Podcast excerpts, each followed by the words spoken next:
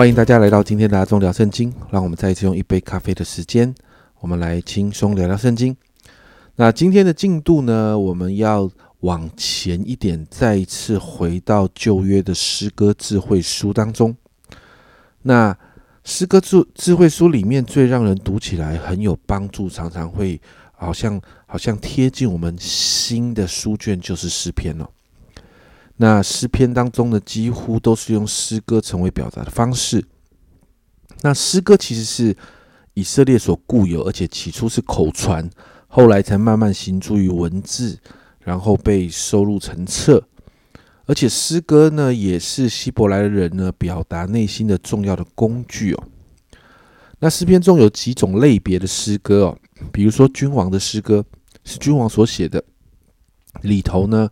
有神出面审判呐，求神出面审判，向神的感恩得胜等等。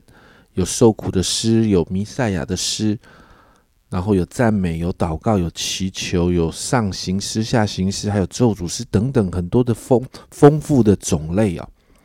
而且诗篇也是在六十六卷书的圣经当中所占篇幅最多的经卷了，而且也是作者最多的一卷书哦。所以今天。我们就要来进入诗篇，在诗篇的分享当中，我们会一卷一卷的分开来读哦。那今天我们的进度是诗篇的一到三篇。那诗篇的第一篇呢，是我们很多人熟悉的经文。诗篇第一篇当中提到一个很重要的主题，就是恶人和义人的差别。在第一节提到，不从恶人的计谋，不占罪人的道路，不做亵慢人的座位。诗篇这一篇的作者要我们不要跟罪恶有任何的牵扯。反倒是要喜爱神的律法，甚至经文说到要昼夜思想这里谈的就是把神的话真的放进我们每一个人的生活当中哦。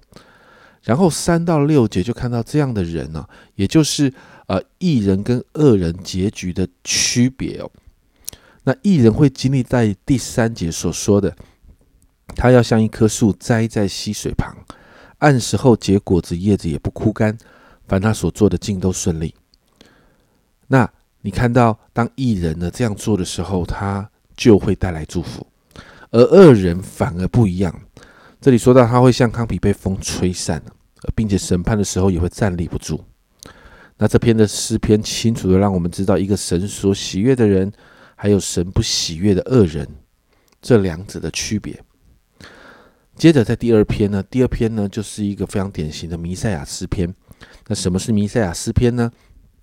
长久以来，不论是犹太教或基督教，都相信一件事：诗篇中的诗人一方面记录历史的事件，但另一方面也会在这个历史记录的事件当中谈到那位应许要降临的弥赛亚，是带来拯救的。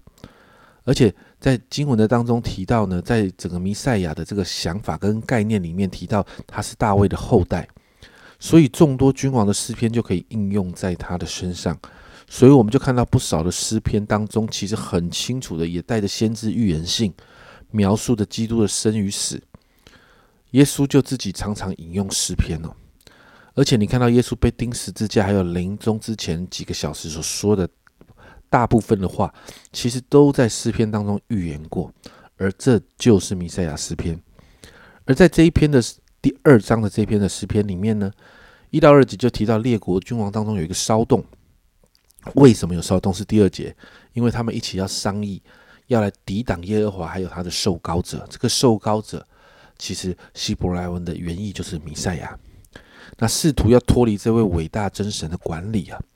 可是你看到第四节很有趣哦，第四节形容神在天上，神在天上嘲笑他们呢，因为神早就知道，而且安排好面对他们的谋算。在第六、第七节，那时他要在怒中责备他们，在烈怒中惊吓他们，说：“我已经立我的君在西安，我的圣山上了。”而这里谈到的就是弥赛亚耶稣基督，而他来到这世上带来的果效，在第九、的第十节：“你求我，我就将列国赐你为产业，将地级赐你为田产。你必用铁杖打破他们，你必将他们如同窑匠的瓦器摔碎。”但是你看到。在这样的一个里头，神警告这一群君王不要轻举妄动，但是仍然给他们机会。神警惕劝诫他们要他们反省、学习敬畏神，因为投靠神的才是有福的。在这篇诗篇当中谈到人啊神的伟大，而人总是骄傲的以为自己可以超过神，但是这反而是魔鬼在诱惑人的谎言跟诡计。别忘了，这个世界是神造的，它是一切的源头。面对神，我们要学习敬畏，因为这会带来祝福。在诗篇第三篇，我们来看哦，在第一节就提到一个背景，这是大卫逃避他儿子押沙龙的时候所做的诗。那大卫是诗篇的作者之一。透过大卫的诗呢，当中我们会看到，其实大卫的诗当中常常有遇到苦难的状况，比如说被保罗追杀，比如说在这个地方被他的儿子亚沙龙反叛。而在这个样状况里面写下的诗篇，我们从这些诗篇里面，我们常常会看到大卫真的是一个真实依靠神的人。在这一篇的诗篇当中，大卫真实他真的面对好多的敌人哦。你看到第二节。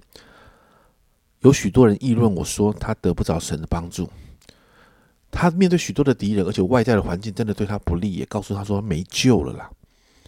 但是你看到大卫的宣告在第三节，但你耶和华是我思维的盾牌，是我的荣耀，又是叫我抬起头来的。赞美之泉也把这首把这样的一个诗很漂亮很美的诗，把它改成诗歌哦。所以你看到大卫的宣告这么极有信心的宣告，他相信神。我们看到一个信心从大卫里头出来，所以你知道，当他开始宣告的时候，因着他相信神会听他的祷告，那一份信心就让他可以安然睡觉，因为相信神会保护他，他可以开始求神介入他的困难，因为拯救是从神来。我们就看到一个与神对齐的人，在困境中就可以扬起那一份对神的信心。今天看完这三篇的诗篇，我们来祷告，第一个。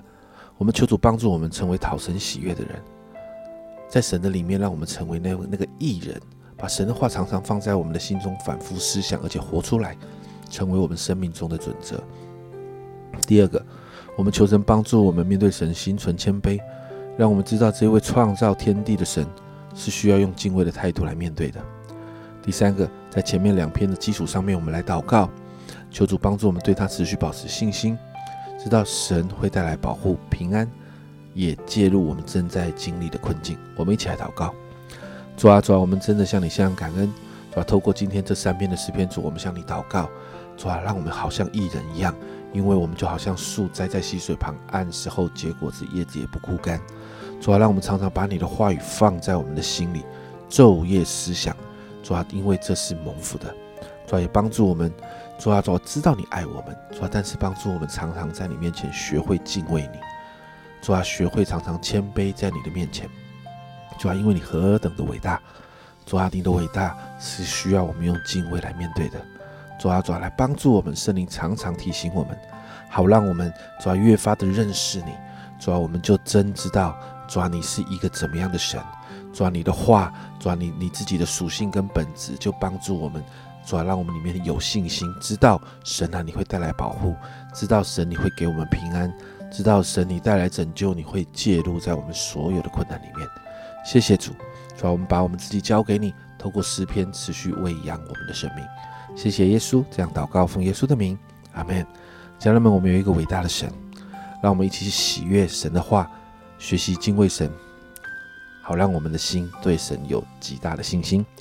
这是阿忠聊圣经今天的分享，阿忠聊圣经，我们明天见。